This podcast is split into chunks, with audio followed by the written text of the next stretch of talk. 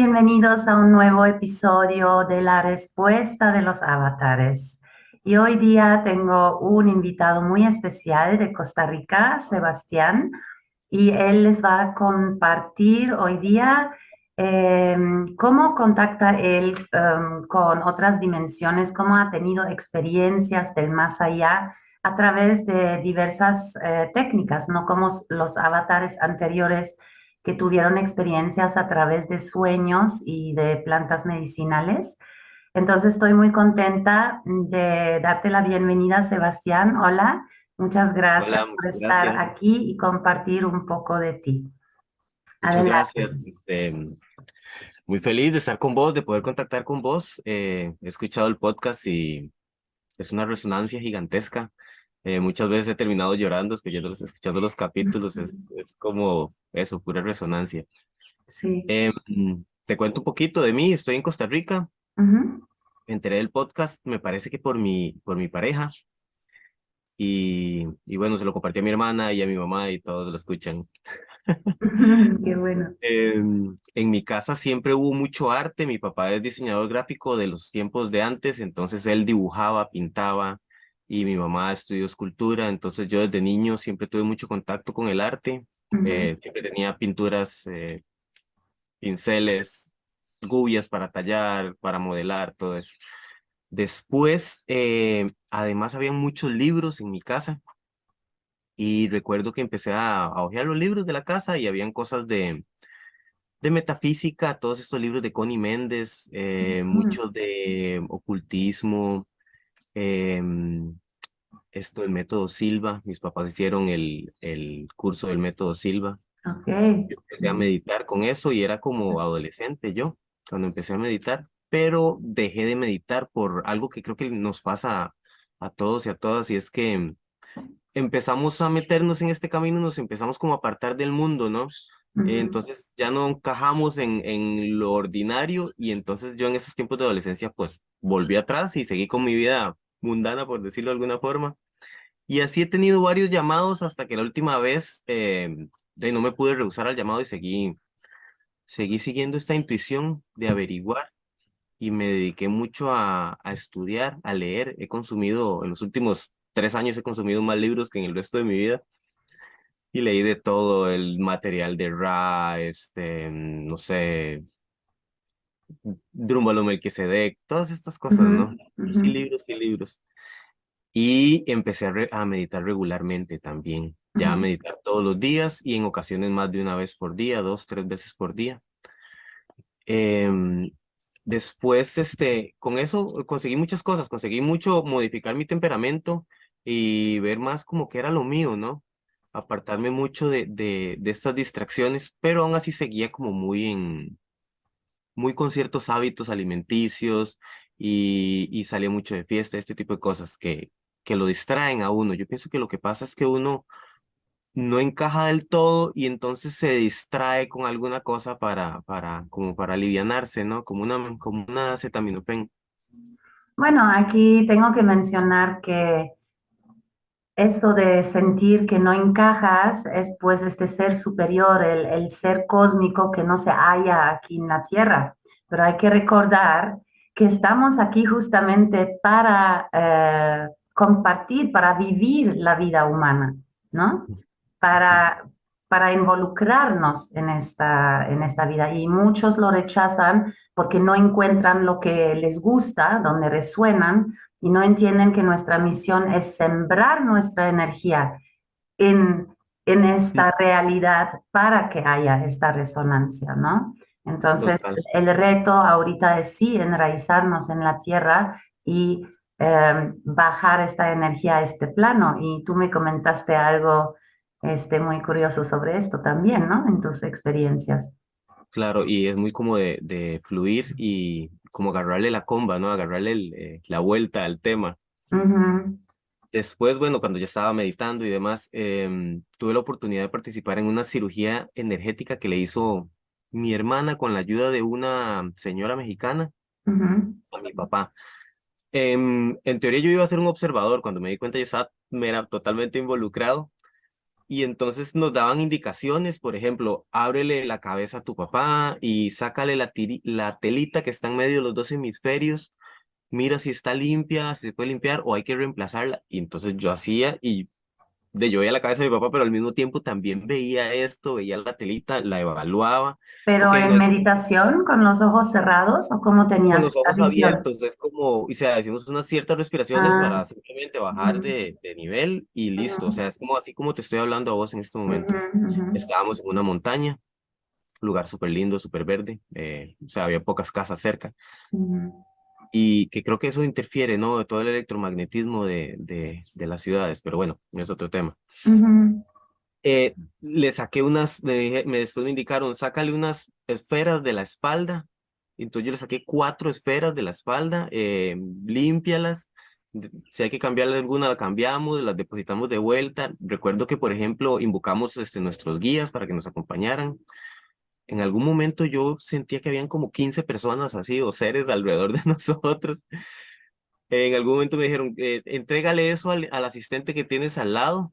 Y yo vuelvo a ver y tengo un asistente aquí al lado y yo, es eso como que, como fue mi primera experiencia con, de este tipo, yo estaba un poco contrariado, además de que no estaba preparado que iba a participar. Entonces yo estaba como entre sí lo estoy haciendo, pero al mismo tiempo tengo una resistencia. Y bueno, concluyó, yo me resfrié, mi cuerpo seguro dijo, ¿qué es esto? Y me resfrié, me enfermé, pasé como una semana con gripe y bueno, pasó. Después de eso, eh, otra experiencia que tuve así intensa fue en unos talleres de tantra que hice eh, con una chica de acá de Costa Rica que se llama Diana Alfaro. Y era con respiración holotrópica después profundizando más en estos temas del Tantra me di cuenta que eso es una terapia de choque. Em, y lo que hicimos aquí fue, em, por medio de la respiración, conectar con, con nuestro cuerpo y yo en algún momento como que toqué una veta de dolor, imagínate como una tirita de dolor que identifiqué en mi cuerpo. La toqué y entonces se derramó todo ese dolor y entonces yo empecé a hacer como si mi, como si mi figura fuera eh, la puerta por la cual salía dolor, se descargaba dolor que estaba ahí eh, contenido. Yo identifiqué que ese dolor en su mayor parte era por represión, represión de, de sentimientos, de emociones, de deseos, de decir las cosas. Después identifiqué que no era solo mío, sino que era de mi linaje. Y tuve una visión donde mi cuerpo se repetía para atrás y eran mis ancestros como cada quien con su bote de dolor esperando esa oportunidad para deshacerse un poquito de eso. Después de que se terminó esa experiencia, yo salí del cuarto y me sentía como muy, raro, no sabía qué hacer. Y entonces medité y vi que tenía espacios vacíos en mi cuerpo. Los rellené con luz. Y después de eso eh, me sentía súper expandido y me puse a observar y pude, tenía esta certeza que, que es como un saber eh, que no sabe uno dónde llega, de que todo alrededor mío era, y yo éramos lo mismo, éramos la misma esencia una, una sensación como de, no es la unidad total, pero sí como de que somos lo mismo, ¿no? En otra sesión de Tantra, pero esa eran parejas, hicimos igual respiraciones continuas eh, con mi pareja viéndonos a los ojos. En algún momento yo sentía que tenía algo aquí como en el pecho, negro, y yo quería quitarlo como cuando quitas una goma de mascar del zapato, ¿no? Y yo estaba quitándolo, como quitándolo, y de un pronto otro me volvió a ver, la entidad era una entidad y me peló los dientes así como un perro enojado, como un gato, ¡ah! me hizo. Y, y bueno, logré liberarme gran parte, ah, eh, mucho eh, enraizándome con la tierra. Me, me indicaron eso en, raíz, en raíces de ¿Pero lo viste así enfrente? ¿Viste la entidad enfrente o, o cómo? ¿O pegada a tu pecho, dices? Estaba en mi pecho, y es que algo que he descubierto de esto es que eh, no es igual que esta dimensión 3D, sino que vos lo ves como desde distintos puntos, lo estás viendo acá, pero al mismo tiempo lo estás viendo como desde afuera. Sí, sí. ¿Verdad? Tengo una experiencia muy parecida. A mí también me pasó, em, creo que fue en el año 2000, cuando apenas comencé a tener mis experiencias de meditación. Y también estuve en un círculo meditando y de repente comencé a escuchar en mi pecho como algo que se rechin que rechinaba, como que comenzó a moverse Y luego también vi cómo salía una entidad oscura de mi pecho, salió así entre mis costillas y estaba muy, muy enojada, ¿no? Entonces eh, yo me espanté horrible, yo dije nomás, ok, no te muevas, no vayas a moverte y lo estaba mirando como tú dices, así como con esta omnivisión. Y, entendí luego eh, por cómo me sentía después de esta entidad que, que muchos de mis rasgos o mis, eh, no sé, algunos hábitos que tenía estaban relacionados con esta entidad, Mm, ¿no? Y fue también algo muy impactante para mí porque nunca en mi vida había tenido una experiencia así visual, ¿no? Visual y también el sonido de cómo escuchaba que salió de mi pecho. Entonces sí fue, sí te Vieras, entiendo yo cómo lo fue totalmente impresión. también, yo lo ligo totalmente, totalmente también con esto de los hábitos, con ciertos hábitos que ujú. yo me imagino que hay ciertos hábitos de los que ciertas entidades se alimentan, ¿no? Exacto, en mi caso me di cuenta que era eh, la flojera de despertar en la mañana, ¿sí? O sea, al día siguiente que se me salió esta entidad, me despertaba con el primer rayo del sol, así, con mucha energía. Y antes era bien dormilona y hasta era gruñona cuando me despertaban, ¿no? Como que me molestaba despertar. Entonces ahí, y también era el pan dulce, me di cuenta, porque el día que se salió ya me despertaba muy bien y ya no se me antojaba el pan dulce. ¿sí? Wow. Entonces lo identifiqué con esta entidad. Sí, Y claro, claro, es, es algo que también te cambia la frecuencia, ¿no? Eh, el azúcar y también el no querer despertar de alguna manera, bueno, yo lo interpreté como no querer participar en esta realidad, que uno se escapa al sueño, ¿no? claro, estas harinas blancas y estos dulces, estos azúcares, este, nos inhiben, ¿no? Inhiben nuestro, nuestro ser, que eso es algo que también aprendí ahora con el Tantra, y es esto que mm, estamos sumamente condicionados Y entonces, digamos, con estas prácticas tantras, tántricas buscamos conectar con nuestra esencia por medio del cuerpo, porque por medio de la mente hay cien mil millones de programas de defensa que no te dejan, ¿no? Y es como entrarle por detrás. Eh, bueno, después de esa experiencia, igual sentí una gran liberación en mi pecho, sentí que se me abrió mi pecho.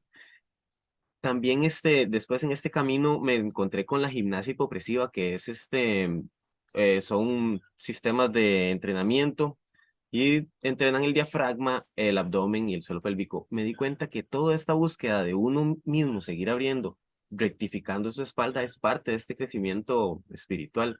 Está sumamente conectado. Es Sí, como ver esta integridad, de, integralidad del, de tanto las emociones, la espiritualidad y el cuerpo físico, ¿no? Sí, totalmente, no, claro. no, a veces pensamos que el cuerpo no, tranquilo, ahí está. ujú, Pero toda esta búsqueda hace eso y entonces empezamos a erguir, empezamos a abrir el pecho y abrimos el corazón literalmente. ujú, ujú. Luego me comentaste que ya tuviste un poquito de experiencia con regresiones de Brian Weiss, ¿verdad? Sí. Años atrás me había leído un par de libros de él. Creo que es Ujú. de muchos maestros, no sé, estos Sí, libros de él. muchos caminos, muchos, no, muchas vidas, muchos maestros, algo así. de maestros, sí, sí. Ujú, Pero me encontré una meditación guiada que, que era con su técnica. Ujú, y hice, la hice. Tuve varias experiencias ahí súper lindas, pero en una recuerdo particularmente que yo era un, como un chamán nativo americano ujú, y estaba así frente a una gran planicie y estaba en el cielo, en, la- en el cielo estrellado en la noche y tenía conocimientos de, de plantas medicinales y tenía conocimientos de astrología ujú, y tenía una gran nostalgia en esa vida porque quería volver a las estrellas, a casa, pero no, sa- no lo había logrado en esa vida. Recuerdo que cuando volví de esa meditación yo lloraba y lloraba, pero con una nostalgia ujú, pero aún así había sido como ver una película. Había sido como que, ok, yo estoy viendo esto que sucede aquí. Después, eh, con un grupo, esta misma señora con la que, con la que hicimos la cirugía energética, contactamos con ella para, y un grupo de señoras mexicanas para hacer unas meditaciones que igual eran regresiones. Tuve, hay algo que me di cuenta también, que uno en todas estas experiencias, uno normalmente la mente lo está jalando, ¿no? ujú, eh, y uno vuelve a la concentración. Eso activa otras partes del cerebro, o sea, es parte del procedimiento. Pero me di cuenta de esto, de que conforme yo me dejo más ir en la experiencia, pues es que suceden todas estas cosas maravillosas, ¿no? Porque si no estamos muy como metidos en el cajón de la mente. Y bueno, con esas experiencias conecté muchísimo y fue cuando tuve una meditación que yo era un alienígena en una ciudad que era, la ciudad era como si fuera todo una sola piedra, una sola eh, masa. Y tenía escalinatas, tenía unas pirámides, todo era muy blanco. Y los seres eh, andaban todos como muy ensimismados. Nadie se detenía a, a ver qué le, qué le, sucedía a nadie. Todo el mundo andaba como en su carrera, de lo suyo. Y nos iban guiando, nos decían, pregúntenle a las personas dónde está. Y yo trataba de preguntarles, pero nadie, nadie se detenía. Y me volvían a ver y era como... De hecho, vos habías mencionado algo así como, como distraídos, como, como hipnotizados, no sé. Y ¿Esta es la ciudad que viste pirámides también? Sí, habían, habían formas de, de pirámides y, y es que no eran independientes, digamos, habían pirámides y parte, después una terraza, después unas escaleras que bajaban y otra pirámide por acá. Es que me lo imagino un poco como una roca voladora, así con todo encima. No sé si lo viste así. No sé, porque yo estaba, donde yo estaba, solo, a donde alcanzaba a ver era la ciudad. Ah, ok. Y luego empezó a llegar como una nube y yo tenía el entendimiento de que eso era otra raza. eh, no me gusta decir maligno, pero digamos de servicio a sí misma, que, que llegó a conquistar y nadie se daba cuenta porque todo el mundo estaba metido en lo suyo sin parar a nada. Y yo lo veía y yo veía como, como se iba metiendo y metiendo y metiendo y cuando se dio cuenta todo el mundo, eh, de ahí fue un caos. Todo el mundo aterrorizado, corría por todo lado.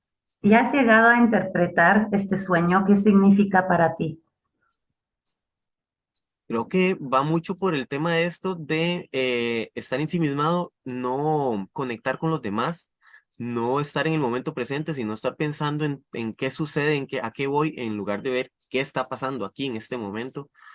Y, y de ahí estas energías siento que es este, de nuestras sombras también podrían ser perfectas. Es que yo, eh, a mí me resuena como una metáfora de lo que está pasando ahorita en nuestro mundo moderno, ¿no? Todo el mundo está metido en su asunto, en sobrevivir, en trabajar, en correr, eh, en estar en las redes. Y ahí está entrando esta nube oscura que quiere invadir esta realidad porque la gente está distraída, ¿no? Pero muchas veces, muchas veces eh, nos aparecen ese tipo de recuerdos, como ahorita está también muy activo el recuerdo de Atlántida de los cataclismas, de las catástrofes y antiguas este, apocalipsis, porque de alguna manera traemos esta memoria en nuestra genética como una advertencia, es como funcionan las profecías, ¿verdad? Dicen que un buen profeta es el que evite que suceda la profecía, por eso hacen estas profecías, ¿verdad? Entonces, es muy probable si el universo es fractalesco, que ya hemos vivido en otros planetas donde hemos pasado por estos mismos eh, momentos de la historia evolutiva, ¿no? Entonces, sí es muy curioso este, que ya en otra civilización, en otro planeta, hayas visto que llegó esta, em, esta nave o esta, esta nube con esos seres. Y me gustó mucho que dijiste, eh, no, no malos, seres malos, pero que se sirven a sí mismos, porque ahí em, lo definiste súper bien. Como queremos salir de la dualidad, debemos de dejar de estar juzgando y, y, trabajando todavía con estas polaridades, ¿no? Hay que ver cómo podemos unificar estas polaridades para entender el propósito del universo, ¿no? Entonces me gustó mucho porque es lo que a mí también eh, siempre me confirman, que la gente que está ejecutando las maldades son almas jóvenes que aún no tienen empatía. Entonces están jóvenes en la tierra o en cualquier otro lugar y lo único que les importa es servirse a sí mismos por su supervivencia y por lo tanto parecen eh, no empáticos, ¿no? O a lo mejor crueles, abusivos con otros seres.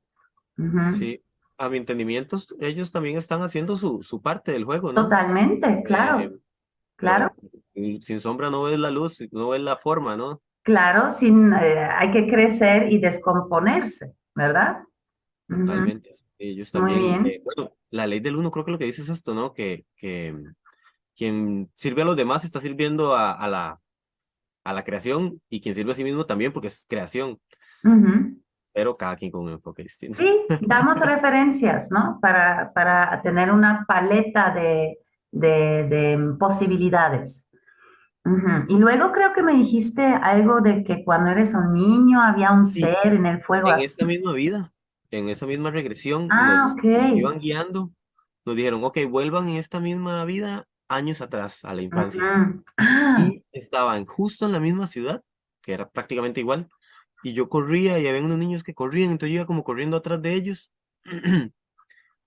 Con los niños era diferente, como que ellos sí estaban todos en, en, conjunto, ¿verdad? Estaban jugando. Sí, en el presente. sí. y apareció un ser que era totalmente humano, también, no humano, no humanoide, andaba un casco y un traje y me tomó de la mano y salimos corriendo, subimos unas escaleras y nos metimos dentro de una pirámide y había un fuego azul. Mm. A mí me pareció extraño, yo, mi sensación era como que él me estaba rescatando de ahí. Después de eso nos, nos, ya nos llamaron a volver y, y, se acabó esa... A ver, ¿y tú cómo interpretas este fuego azul? Uf, no, no sé. Eh, no, lo El fuego va para arriba, ¿no? El fuego asciende y busca, busca ascender, ¿no? Eh, particularmente era azul. No sé. Claro, o sea, yo lo que aprendí del color azul dentro, en este contexto dimensional, con los seres azules, los planetas azules, eh, las ciudades azules, etcétera, que representan una cierta vibración, una frecuencia, ¿no? La frecuencia índigo. Y al parecer la frecuencia índigo está conectada con Horus, que representa el tercer ojo, la glándula pineal, la conexión a otras dimensiones, que también a la vez conecta con los guardianes del universo, que son todos los seres azules. ¿Sí? Entonces, para mí, si me preguntas, un fuego azul en un templo es como estar guardando este tesoro de pues la custodia, el guardar de esta creación y de alguna manera también la conexión con, con todo este, esta visión, ¿no? Wow. Entonces, a mí me suena como que te llevó ahí para recordarte, mira, todo está bien, aquí está el fuego azul.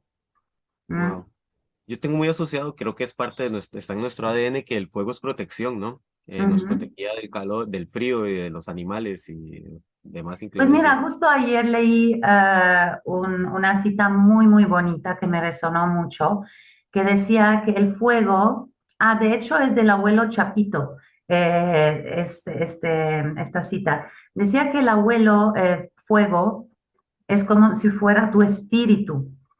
Lo tienes que cuidar y nutrir para que te caliente. Cuando tú lo descuidas, se va consumiendo y se va apagando, ¿no?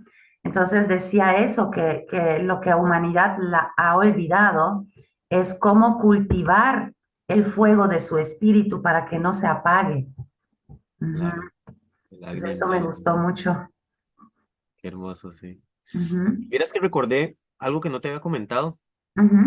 Eh, bueno, en este camino eh, no, lo no lo he caminado solo, eh, mi pareja, mi novia, también ha estado ahí y mi hermana, mi hermana ha estado sumamente presente. Em, mi novia empezó a meditar después de mí, como que me veía meditando y dijo, voy a meditar, entonces se, se, se montó la onda, ¿verdad? Sí. Y empezó a tener unas visiones y entonces ella me contaba las visiones y con, con lo que ella me contaba yo constataba mucho de lo que yo estaba leyendo y estudiando. Fue muy maravilloso. Y me contó que de una red alrededor de la Tierra. Y entonces yo le dije, yo quiero verlo. Y me dijo, bueno, Dey, si quiere yo lo guío. Entonces fue como una meditación guiada donde ella iba meditando y me iba guiando a mí. Y pusimos, digamos, me dijo, visualiza candelas alrededor tuyo. Y luego ese círculo de candelas se empezó a mover de forma que se hizo una esfera y fue como el Merkaba con el que yo ascendí. Llegamos a salirnos de la tierra y se veía una red alrededor de la Tierra, una red que era como orgánica, viva, como que respiraba, y nos conectamos por medio del tercer ojo, salía como un cablecito y nos conectábamos. Y entonces yo me llegué y me conecté, y cuando me di cuenta yo estaba como decir en mi puesto y tenía otros seres así alineados como una colmena. Después de eso me separé y me hice para atrás y vi que alrededor de la Tierra habían como nubes que eran otros seres gigantescos. Y después de eso me empecé a hacer como para atrás, así como que me iba. Que de hecho es algo que me ha pasado en los sueños lúcidos. Cuando uno eh, empieza a volar, a veces pierde el control y como que se va. Y bueno, yo vi que la tierra se estaba haciendo chiquitito, chiquitito, ya me dio como susto, entonces ya quise volver y ya volví. Pero se me había olvidado contarte esa, esa experiencia.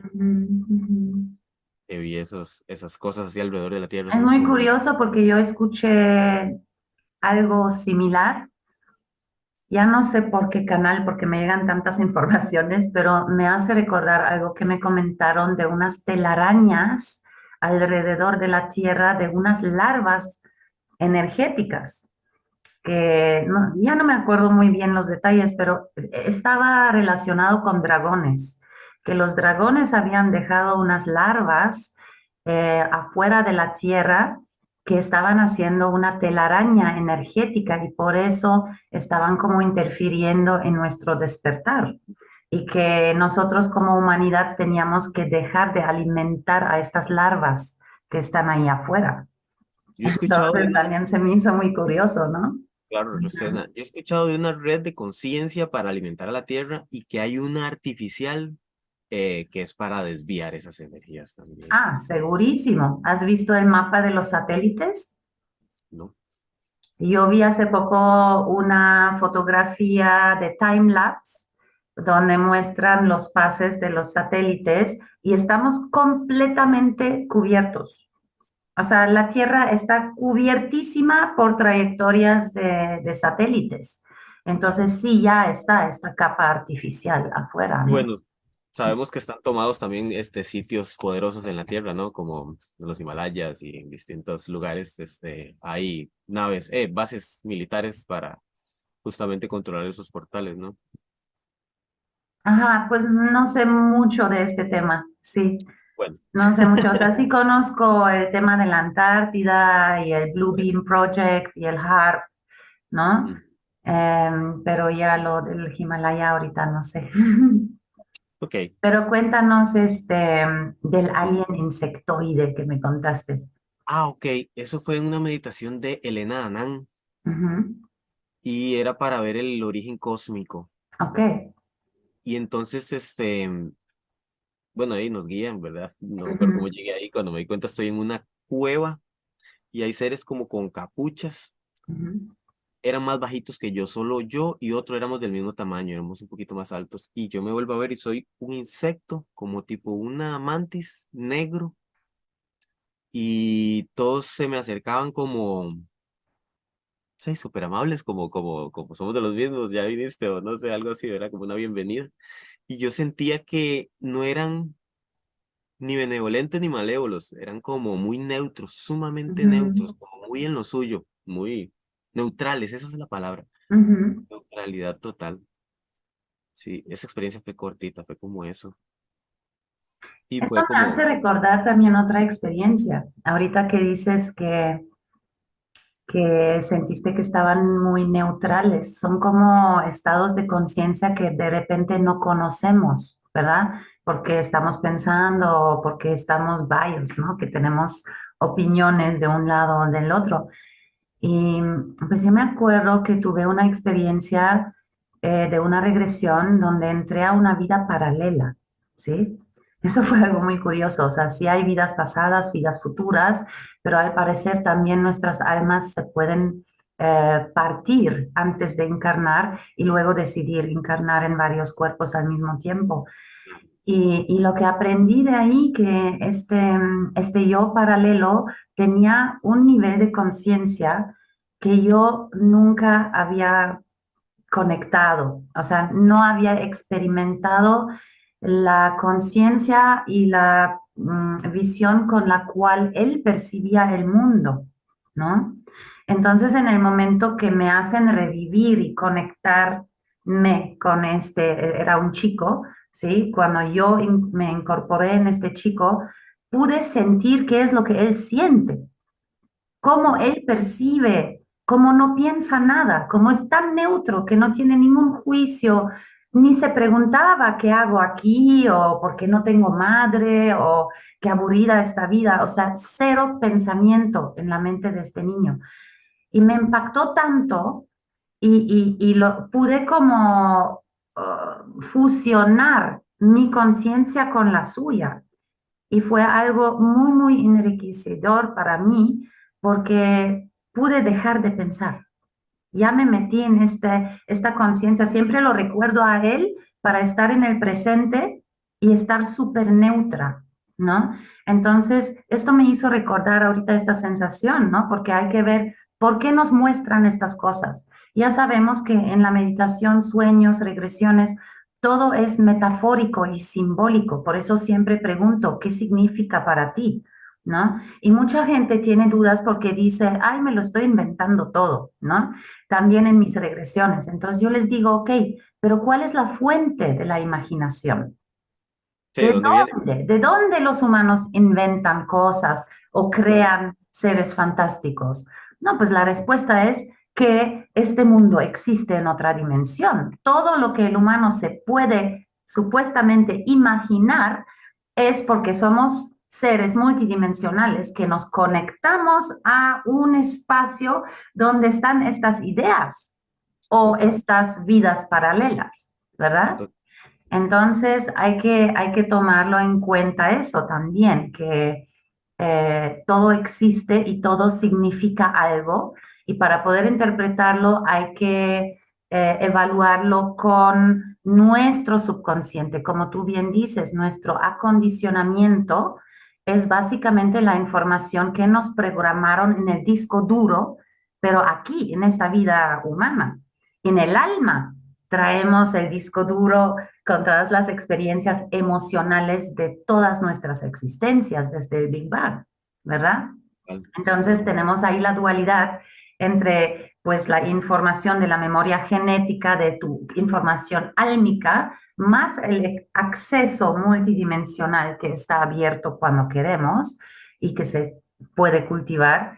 Y pues del otro lado tenemos el acondicionamiento mental, racional de la cultura, la escuela, los padres, etcétera. Y ahorita justamente estamos aquí en este momento donde estamos cambiando de sistema operativo. Y por eso muchas personas que me, me comparten sus experiencias dicen, siento que me estoy volviendo loca, siento como un cortocircuito en mi cerebro, eh, lo creo, pero cuando sucede no lo puedo creer, ¿no? Entonces, nada más quería mencionar que es justamente todavía esta dualidad dentro, dentro de nosotros al incorporar cada vez más nuestro ser cósmico, eterno, y eh, teniendo que redefinir el papel que tenemos como humano. ¿Qué tan tanto peso tiene que tener el humano 3D en mis decisiones, en mis pensamientos y mis acciones, ¿no? Ok, perdón, es que nos interrumpieron. Estaba hablando de cómo ahorita tenemos que experimentar con este nuevo sistema operativo y pues experimentar este lado eh, de esta guía y recibir la retroalimentación al seguirle, ¿no? Porque estamos acostumbrados a usar la mente y este acondicionamiento de, de pensar, ok, si sigo A, B, C, me va a llevar a D, ¿no? Pero eso ya no funciona, ya no funciona. Ahorita a veces te lleva a Z para llevarte a A, ¿verdad? Y no es poca cosa, ¿no? De hecho, yo siento que hasta cierto punto se ha hecho un culto al intelecto, ¿no? En, algún punto y al racional. Y entonces eh, se ha llegado a pensar que, ah, yo soy muy racional, entonces yo lo, yo lo, lo logro solucionar todo de esta manera. Y entonces ese cambio de paradigma trae, trae una fuerza importante, ¿no? Ok, trascendamos el racional, abramos la intuición, ¿no? Es, no, es, no es poca cosa viéndolo en retrospectiva, ese, ese cambio de, de sistema operativo que, que mencionas. Y mira, yo la verdad, honestamente, no he leído toda la Biblia, pero algo que siempre me ha resonado es los que van a ver, van a ver, los que van a escuchar, van a escuchar, ¿no? Entonces siento que ahorita es justamente eso, eh, todo este mundo mental racional eh, es una forma de ver y escuchar física, ¿no? Pero se, se nos están abriendo todas estas otras habilidades y pues eh, viendo también ahorita todo este trend de la inteligencia artificial y el deepfake y, y todas estas cosas, pues se hace más evidente que vamos eh, entrando cada vez más en un mundo ilusorio externo, donde únicamente esta guía interna, el GPS interno, nos puede guiar. Y entonces me resuena esta cita, ¿no? De quien va a tener ojos va a ver, pero ya son otros ojos, es otro sistema de guía, ¿no? Sí, totalmente. Un poquito como lo que dice el principito, ¿no? De que solo con el corazón se ve lo in... Exacto. Sí, sí, sí. Y luego, Sí. hablando del principito, me decías también que sueñas con volar, porque eso también es algo que muchas personas comentan. Sí, bueno, sueños lúcidos, creo que eso es la máxima de, de las personas que tienen sueños lúcidos, ¿no? Tener- tratar de volar. De que es una forma de comprobación.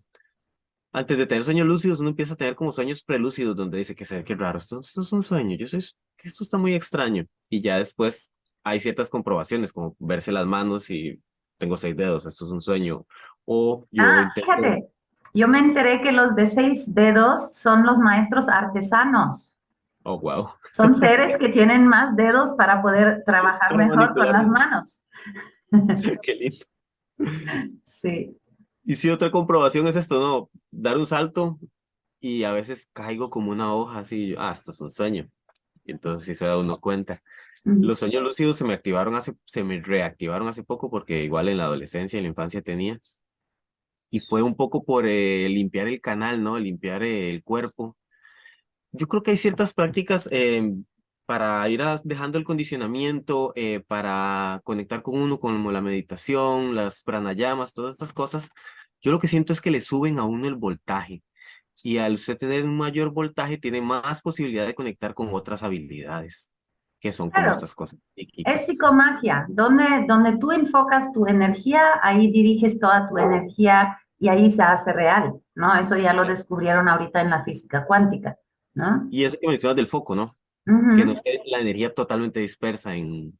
Sí, de hecho, Es- eso es lo que busca el sistema, ¿no? Eh, secuestrar tu atención para que no te concentres en lo que quieres o necesitas. Cuéntame de este sueño lúcido que tuviste de tus alas. Ok, eso no fue un sueño lúcido, fue una, una guía que nos dio esta Ah, misma ok. señora para recuperar nuestras alas. Ok. Entonces era una meditación y en esa meditación eh, buscaba, traíamos a las personas que considerábamos que nos habían cortado las alas Ujú, y ella nos las devolvía, un representante nos las devolvía. ujú. Y bueno, realmente, o sea, es maravilloso, se despliegue, se me desplegaron unas alas gigantescas que eran como pardas al principio. Fue muy curioso porque al ¿Qué principio son pardas? Perdón. como un cafecito tirando a Ah. rojito Ok. ujú. y después se me modificaron y era una así y la otra era como, uy, no lo podría ni explicar, era como, ya no era tan orgánica, era Ujú. como más lisa, como tal vez la piel de un tiburón. Sí, yo tuve una experiencia muy parecida, fíjate. O sea, yo en una ceremonia de ayahuasca eh, estaba sentada en el círculo y de repente sentí un llamado de unos seres que me decían que me vaya para otro lado. Entonces me fui y ya sabes, como uno está en la medicina, no está muy consciente, ¿no? Entonces, por alguna razón comencé a girar y mientras giraba con los brazos abiertos, yo me observaba y decía, ah, estoy ascendiendo en dimensiones, ¿no? Me están haciendo ok. propelar, ¿no? O sea, lo estaba interpretando mientras sucedía y luego me dijeron, acuéstate y que me acosté como boca abajo en una camilla y comencé a mirarme, mi visión, vi que era yo un ser azul. De hecho, fue muy eh, impresionante esta sesión porque ahí fue donde me vi la primera vez en mi color original. O sea, toda la vida me he pintado azul, pero fue Ok. la primera vez que lo he visto, ¿no?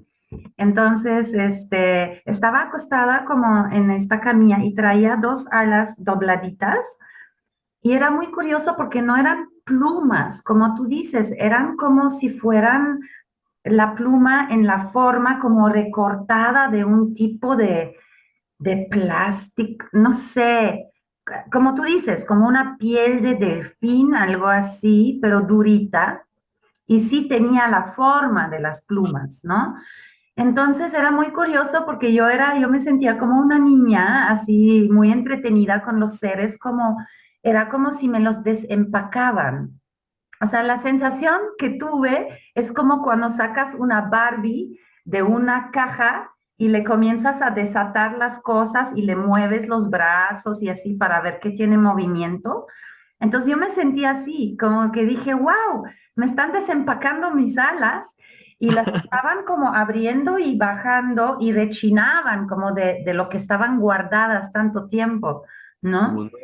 Y fue una experiencia impresionante. Entonces ya cuando los tenía afuera, hasta podía yo sentir, los subía y los bajaba y dije, wow, ¿a dónde me voy? ¿No? Ahorita con estas alas. Y me acuerdo que me fui volando, eh, esto fue en México, esta experiencia, y mis padres viven en Alemania. Y yo eh, me fui a visitar a mis papás, ¿sí? Y, yo sabía de alguna manera que ellos están dormidos. Entonces volé, me metí a la cama con mi mamá y le dije, mamá, te amo, vas a soñar conmigo hoy. Y luego me fui con mi papá y le dije lo mismo, que soñaran conmigo, ¿no? Y pues fue una experiencia súper bonita. Bueno, nada más quería meter esto. Es súper hermoso, ¿no? Eso, eso de recuperar las alas es súper hermoso, se siente uno súper Sí, y eran azules, las mías eran también azules. Muy, muy bonito. Hermoso. Vieras que esto de las alas lo puedo ligar con, con la experiencia que tuve en una de estas, eh, es como una meditación en movimiento, eh, porque logré conectar con un grupo de Static Dance también, que es, ha sido súper sanador y súper liberador y además he encontrado personas súper hermosas. Pero bueno, la persona que guía, eh, Joseph, nos, nos facilitó una experiencia a través de los elementos, de los cuatro elementos. Entonces recuerdo que con el agua pude encarnar lo que eran las características del agua, que es flexible, que es fuerte y demás. Eh, con el fuego, en algún momento yo era un sol y conecté con el amor, el amor incondicional del sol, ¿no? Que está dando un servicio, brindando luz, consumiéndose. Con la tierra fue súper interesante porque pasé como, como una evolución, era un bichito que andaba por ahí, todo esto desdanzando con ojos tapados. Wow. Yo era un bichito, ya después ya era como un tigre que andaba más bien viendo a ver qué se depredaba, ya después era un humano tímido y después más bien era un humano como dominante y después era un humano viendo hacia el cielo, vieras qué locura. y después, la que, lo que te quiero contar de esto es que ya después era el viento, el aire, el elemento. Entonces era un ave y volaba y súper hermoso, íbamos volando, me acuerdo que en algún punto de estar volando yo ya tenía los brazos cansados entonces recogí mis brazos y me salieron las alas. Entonces seguí volando, pero ya con alas y ya era como un, no era como un pájaro, sino como un humanoide. En la guía nos dijeron que conectáramos con nuestros sueños. Y entonces yo me puse a pensar que mis sueños antes, yo me dedico a la fotografía, soy fotógrafo de eventos principalmente, y mis sueños era em, tener bastante trabajo en eso, ser buen fotógrafo, después ser el mejor fotógrafo y estas cosas, ¿no? Y vi cómo habían mutado tantos mis sueños y ahora mis intereses eran otros, era más de desarrollar mi conciencia, compartir estas cosas, em, todo esto, el tantra, pero seguía sintiendo que ese no era mi sueño. Entonces profundicé más y me di cuenta que mi sueño era volver a casa. Esa era, esa era la frase, volver a casa. Y sentí una tristeza que también se me ligó con la meditación esta de que era un aborigen, eh, un nativo americano, un chamán que quería volver a las estrellas. Pero en esta ocasión no era como viendo una película, sino que yo lo sentía en mí, sentía una tristeza tan gigantesca que yo tuve que detener la, la meditación y enraizarme, conectar con la tierra, y sentí que la tierra me habló como una mamá y me dijo que tranquilo, que, que yo iba a volver a casa, pero que todavía no, que todavía tenía cosas que hacer, pero que no estaba solo.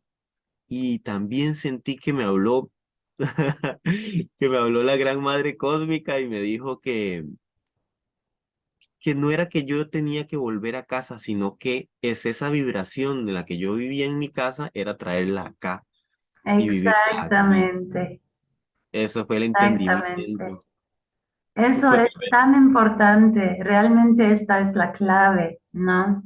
Y esa es también una de las razones por qué escribí el libro de los avatares, para, dice afuera, que es para toda la gente que mira con nostalgia el cielo nocturno, ¿no? Y que sienten nostalgia para regresar.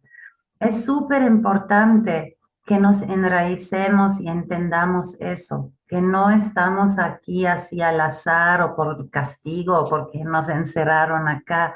Todos quisimos venir aquí, hasta nos peleamos por encarnar acá, en este mundo maravilloso donde podemos co-crear, ¿no? Entonces yo siempre veo el problema que uno crece, uno es adolescente, tiene sueños, tiene este, muchas ambiciones y motivaciones, y mientras más vas conociendo del mundo, se van apagando estos sueños, ¿no? Cuando ya comienza a entrar la realidad de la Matrix, eh, mucha gente se deprime, pierde sus sueños y de alguna manera se resigna y entonces se incorpora en la Matrix. ¿no? Entonces, eh, yo siento que es eso, esta pérdida del sueño, de, ay, no, soy, soy un soñador, tengo que bajar a la realidad y buscarme un trabajo para, ¿no? Para comprar una casa, lo que sea.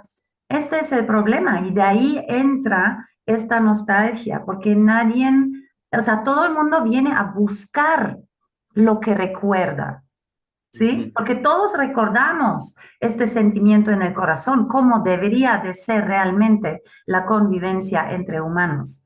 La transparencia, el amor, la cooperación, el apoyo, eh, el compartir todo, el cultivar, cuidar, ya sabes. Eso es algo que todos traemos en nuestra alma. Y eso es lo que venimos a traer aquí, nada más que no lo encontramos entonces muchos se frustran y tiran la toalla, ¿no?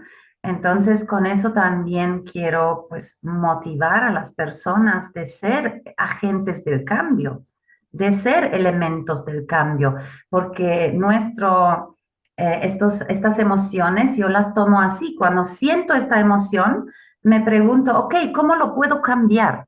¿Cómo puedo meter un poco de mi energía para hacerlo más agradable. La situación, eh, mi ambiente, mi pueblo, mi casa, lo que sea que esté a mi alcance, ¿no? Y de eso se trata. Si cada quien se encarga de su familia, de su patio, de su casa, entonces vamos a irnos acercando a lo que tanto extrañamos de nuestro hogar cósmico, ¿no? Cargarse de sí mismo, empezando por ahí, ¿no?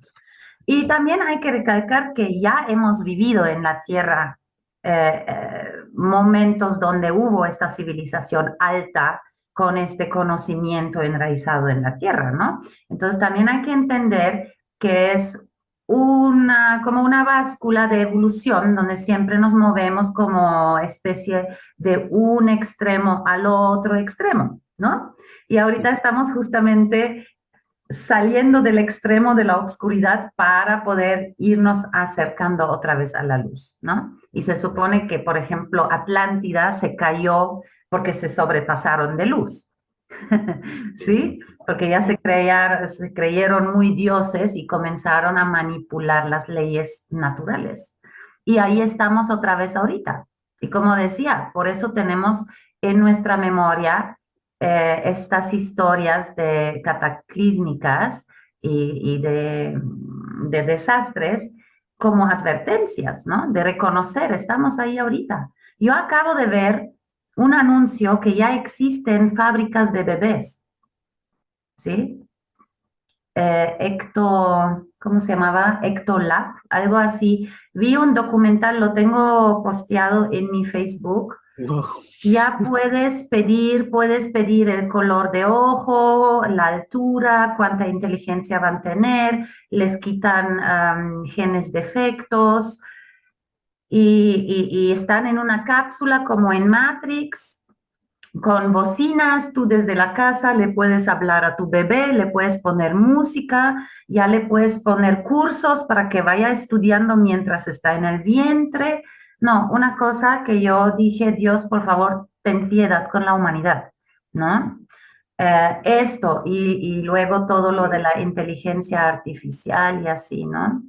Entonces, lo que estamos viendo ahorita es esta separación de la 3D y la 5D, la Tierra vieja y la Tierra nueva, y ahora realmente se está definiendo quién se va a ir por la línea natural, regresando a la naturaleza, y quién se va a ir a meterse chips en el cerebro y volverse cada vez más parte de esta realidad artificial, ¿no? Porque más tarde o temprano yo creo las conciencias van a ser absorbidas eh, en, las máquinas, ¿verdad? Así lo veo yo justamente, como que va a haber esa polarización, eh, quien escoja un camino y quien escoja otro, y hay un, sistema eh, que está dedicado a eso, ¿no? Y de ahí que viene todo este condicionamiento, ¿verdad? Mental, cultural, social que tenemos. Y creo que también por eso es que existen estas herramientas, ¿no? Como la meditación, eh, eso que haces vos, estas terapias, de hipnosis e inclusive las plantas de poder, ¿no? Que hacen que puedas romper un, romper un poquito ese cuadro donde estás metido de condicionamiento para poder conectar con uno mismo. Y por eso es tan importante esta labor que estamos haciendo de compartirlo y publicarlo para que la gente vea que no está sola y que hay muchísimas personas que ya estamos así, ¿no? Y, creo que somos... Creo que somos todos o muchos que hemos dicho, me estoy volviendo loco, estoy perdiendo yo la cordura con esto. Entonces está bueno ir a otra persona, ¿no? Para darse cuenta que no, no, no, sí pasa. Oye, también me contaste, creo, de un sueño donde viste glifos maya en el cielo. Uy, sí. Sí, estaba soñando y estaba con unos primos, era como una fiesta familiar. Entonces era un día soleado y empecé a ver como unas luces en el cielo como circulares y se fueron como definiendo, definiendo y entonces se les definió en el borde, eran glifos mayas. Y después de eso era como otro círculo de glifos y otro y otro, se iban como definiendo y iba uh Después ese se volvió en tercera dimensión, entonces hizo un cono y se posó en la tierra. Y yo, ¿qué? Yo le decía, ay, que las luces. Yo le decía, vean las luces, eh, vean las luces. se posó en la tierra y ese cono se empezó a transformar y er, después ya eran un grupo de personas. Entonces un primo mío y yo nos acercamos a ver. Y entonces eran ¿Pero personas, humanas? Humanas, y estaban vestidos como, decirte, con ropa de los 70 a los 80. Ok. Jeans y jackets de cuero y... Pero sus caras eran como, como que estaban en, como que estaban y no estaban, como que estaban en otra cosa.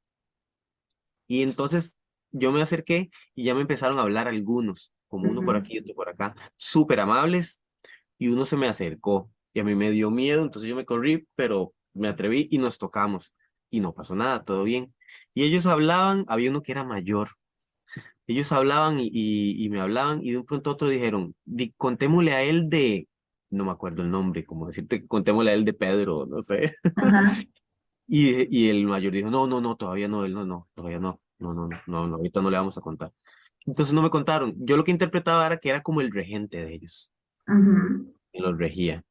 Y bueno, eso fue ese sueño de los grifos y estos seres. Ok, eso es muy interesante.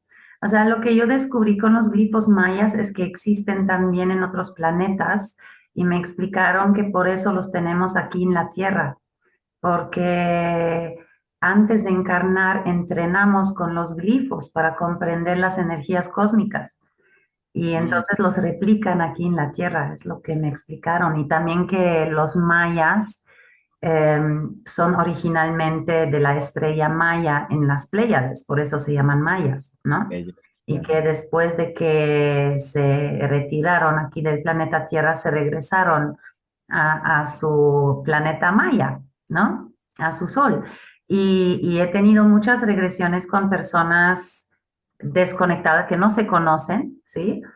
que han eh, regresado a vidas en las Pléyades y están reportando de estas pirámides y con los glifos. Y me comentaron que cada pirámide tiene un glifo, o sea, para cada glifo hay una pirámide en las Pléyades y que representan una cierta energía y que vamos pasando ah, como estudiando de una pirámide a otra, ¿no? Algo parecido como, como la escuela mística de Egipto, porque se supone que ahí también los discípulos de la escuela mística egipcia iban subiendo desde Abu, Abu Dhabi, no, Abu Simbel, Abu Simbel, hasta abajo, iban subiendo por el Nilo hasta hacer su graduación en la gran pirámide de Keops, ¿no? Oh, entonces, bueno, esos glifos, ¿perdón?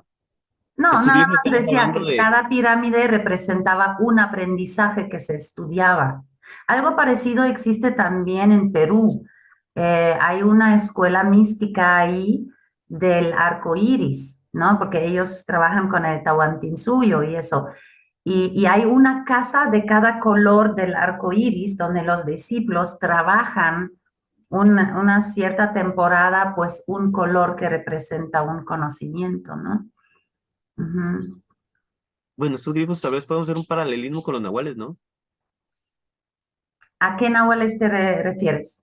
A los mayas.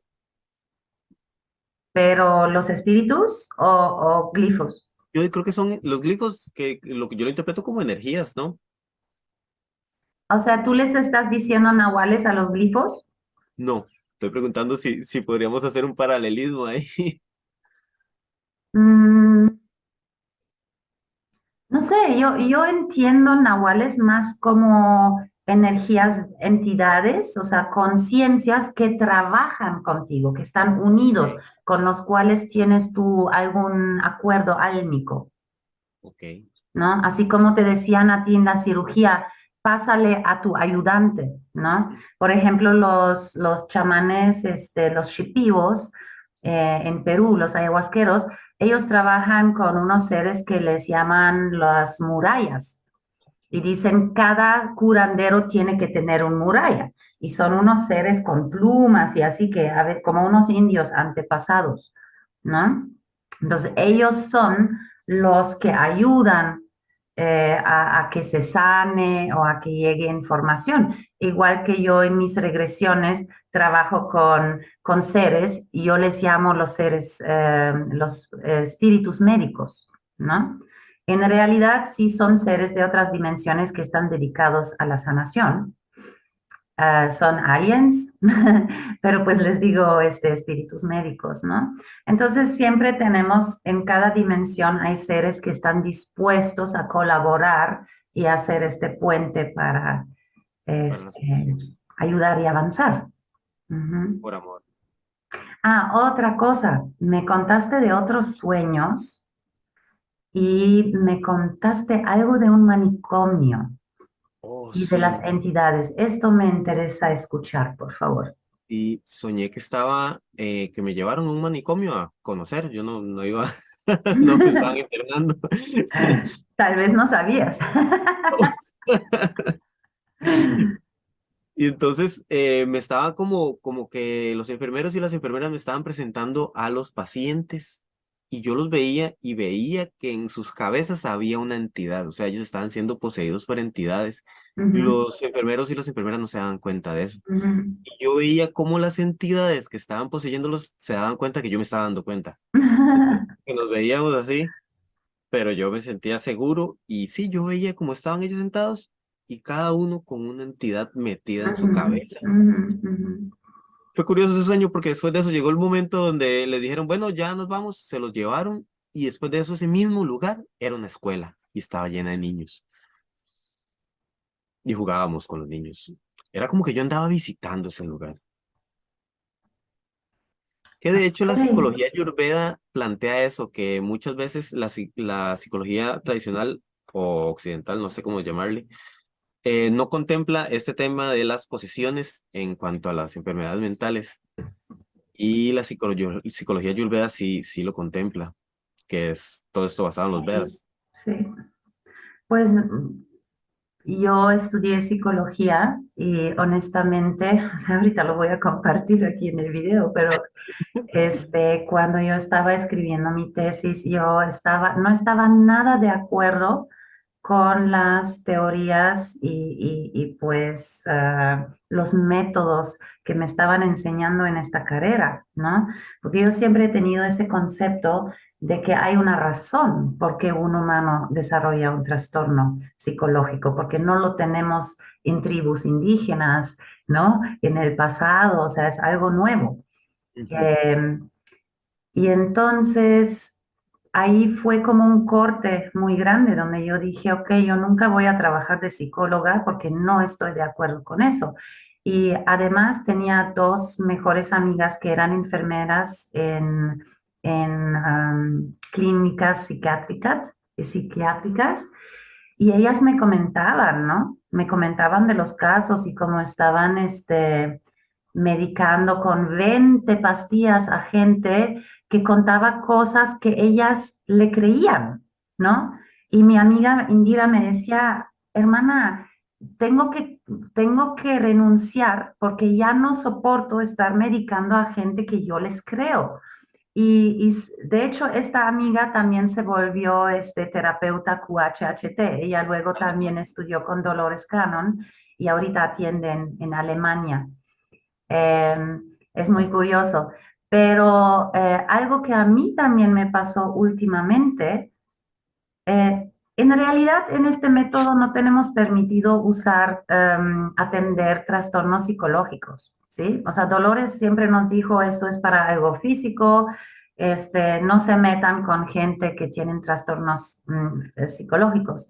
Pero una vez llegó una emergencia, una vez me trajeron a un joven después de una fiesta que se había quedado como en el viaje y este, los papás lo habían em, internado, medicado, ya estaba diagnosticado con esquizofrenia y era un caso muy fuerte porque cuando él llegó, de verdad hablaban tres, cuatro diferentes seres a través de él y muy agresivos, o sea, me insultaban, me gritaban, luego veía cosas, hablaba con seres que no estaban en la habitación.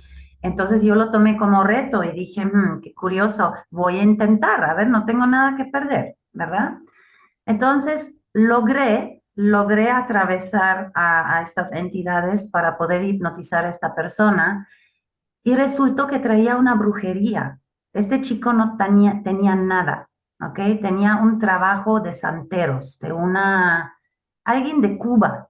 O sea, se cuenta una historia muy fea porque su papá era muy adinerado, eh, un viudo, y esta señora de, de, Cuba era su muchacha, su empleada en la casa. Entonces ella embrujó al niño para que él lo mandara al manicomio para que ella pudiera traer a sus hijos de Costa Rica y casarse con el señor, así como de película mala, ¿sí? Entonces, después de este caso, yo comencé a recibir estos, este tipo de casos, sobre todo esquizofrenia, bipolaridad y borderline, ¿no? Y descubrí que todos están bien, todos traían entidades por, por algún pacto que hicieron, por alguna inconsciencia, por alguna droga, eh, donde los confundieron, ¿sí? Entonces, em, me, me alegra también que podemos ayudar con este método a estos casos y recuperar. O sea, tuve casos donde eh, recuperé a personas que ya estaban 30 años de vegetal. ¿En serio? 30 años así, medicados, nomás columpiándose y resulta pues porque como ella escuchaba voces, la familia la comenzó a medicar y en realidad es una clarividente. ¿Sí? Entonces ahorita trabaja como canal, como curandera, después de haber venido conmigo. Y así tengo muchos casos donde les quito los medicamentos y los encamino para que encuentran colectivos donde pueden desarrollar estos talentos, ¿no? Y hay un, psicólogo africano muy conocido que también ah, escribió sobre cómo se trata eh, la esquizofrenia en África. Porque en África, si hay alguien que tiene estos rasgos, se le hace una iniciación de chamán, ¿sí? Entonces, él escribió un artículo súper interesante sobre cómo nosotros aquí etiquetamos y, a estas personas que tienen un don, que en realidad serían los chamanes curanderos en nuestra sociedad, pero los drogamos y los hacemos vegetal y los cerramos, ¿no? Tuve otro caso donde un niño, también de una familia muy adinerada judía de Estados Unidos, eh, no estaba de acuerdo que su niño de nueve años era rebelde, entonces lo internaron para que sea más obediente a sus papás, porque el niño siempre decía, algo está mal aquí, ustedes son mis papás, ¿por qué no me aman? Algo está mal, algo está raro. Él siempre decía, algo está raro aquí.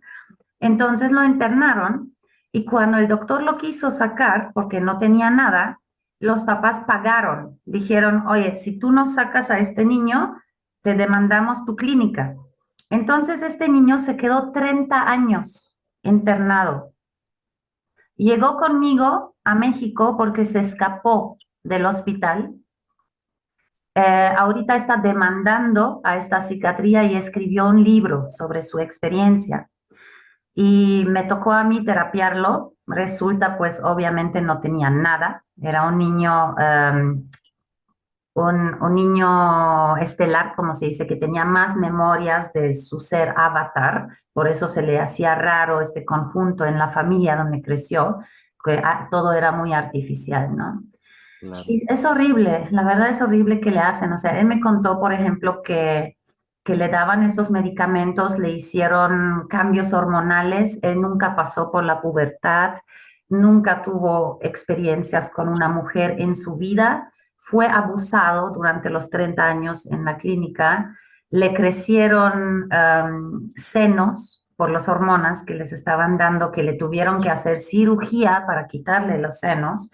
O sea, imagínate, imagínate qué estamos haciendo con gente que tiene algún don. Claro. Oh, tremendo, qué historia. Sí, tremendo. Por eso es tan importante nuestro trabajo, ¿no? Eh, ya tenemos también varios en nuestro grupo, todos somos avatares en Facebook que abrí para los contactados, tú ya estás ahí, estoy compartiéndolo para los que nos oyen. También hay varias personas ahí que ya los bajé de sus medicamentos y que están compartiendo ahí sus experiencias, ¿no? Sí, sí, puros inhibidores para que no despierten, para que no se desplieguen, ¿no? Sí, sí, sí.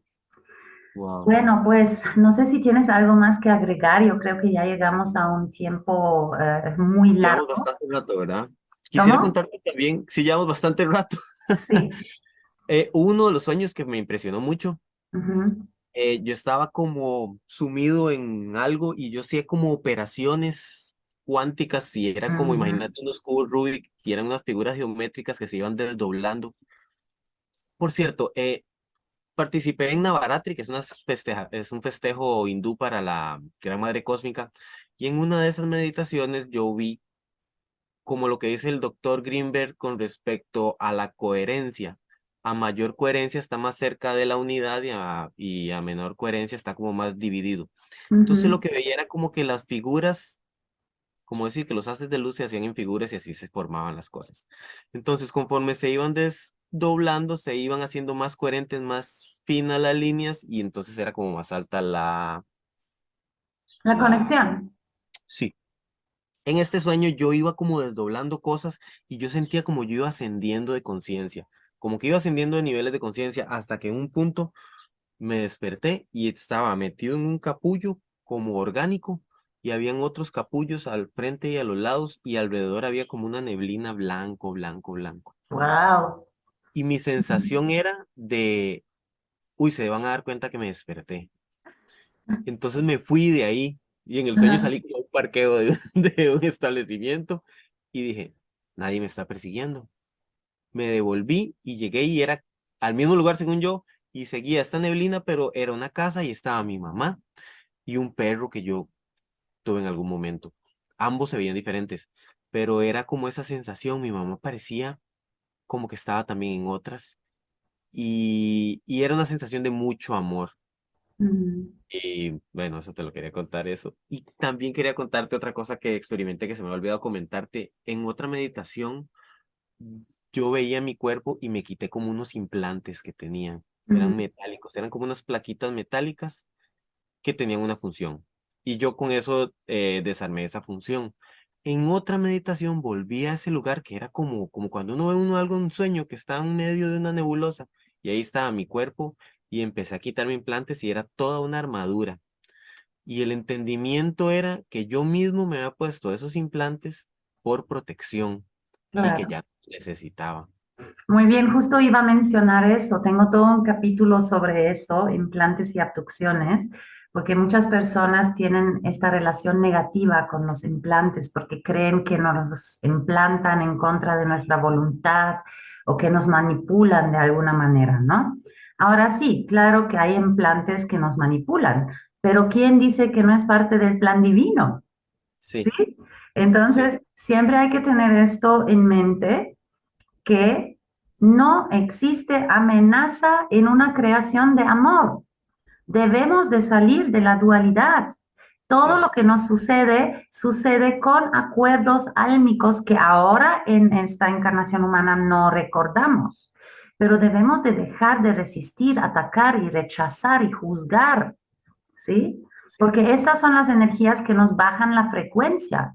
Si estamos capaces de aceptar, abrazar, estar en el presente, estar así de neutros como los insectoides o como este niño de la vida paralela, entonces no creamos tantas olas de interferencias. ¿Sí? O sea, el gol es fluir con el movimiento que ya está y no hacer más alboroto. ¿Sí? Confiar en el plan, en el plan cósmico, ¿verdad? Exacto. Entonces, si todavía no logramos conectarnos a fluir, por lo menos no hagamos olas contraproducentes. ¿sí? Y esto aplica para lo que decimos, para lo que hacemos y cómo movemos nuestro cuerpo, porque todo crea este efecto mariposa. ¿Qué quería comentarte em, también esta otra experiencia para cerrar fui a una ceremonia de gongs, una puya de gongs. Em, tocan gongs durante toda la noche, pasamos siete horas y media eh, pues, escuchando la vibración de los gongs. En algún momento yo sentía en el centro de la cabeza mía una vibración tremenda y cuando llevaba la atención ahí, em, vi unas caras, vi unas casas y en algún punto yo era un planeta. Y entonces yo estaba en el espacio y yo giraba. Fue muy hermoso. Pero después de eso, eh, cuando ya terminamos la ceremonia, hicimos este círculo de palabra y había una chica que canalizaba y nos dijo que tenía un mensaje de los seres sagrados que era para todos. Dijo, es para todos. Lo leyó y después me dijo, pero me dijeron que se lo dijera a usted, me dijo a mí. Y se, lo quiero, se los quiero compartir. Ok.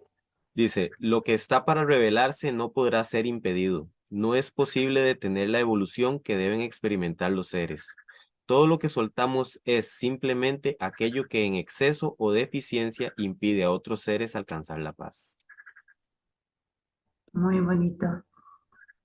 Muchísimas gracias. Qué bonito cierre. Pues fue un súper gusto, Sebastián. Muchas bendiciones para ti, para tu familia. Espero conocer también tu hermana que me conté también de sus experiencias, a ver si le hacemos también una entrevista.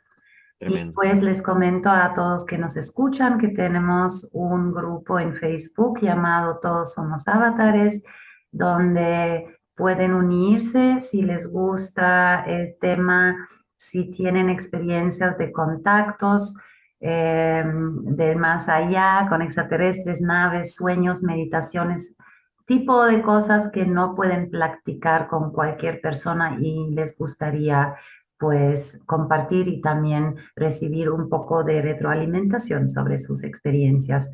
Además, les quiero invitar a escuchar mi trabajo de las regresiones de Quantum Healing, donde pueden escuchar eh, historias, eh, entrevistas con 65 diferentes razas de extraterrestres, mi canal de YouTube llamado Conversaciones con Akasha, y con este mismo nombre tengo un podcast en muchas diferentes plataformas como Spotify, Google Play, etcétera, donde pueden también escuchar todos los episodios y podcast. Entonces, muchas gracias, Sebastián. Eh, gracias a todos los que nos escuchan y nos vemos en el siguiente capítulo. Hasta luego. Gracias.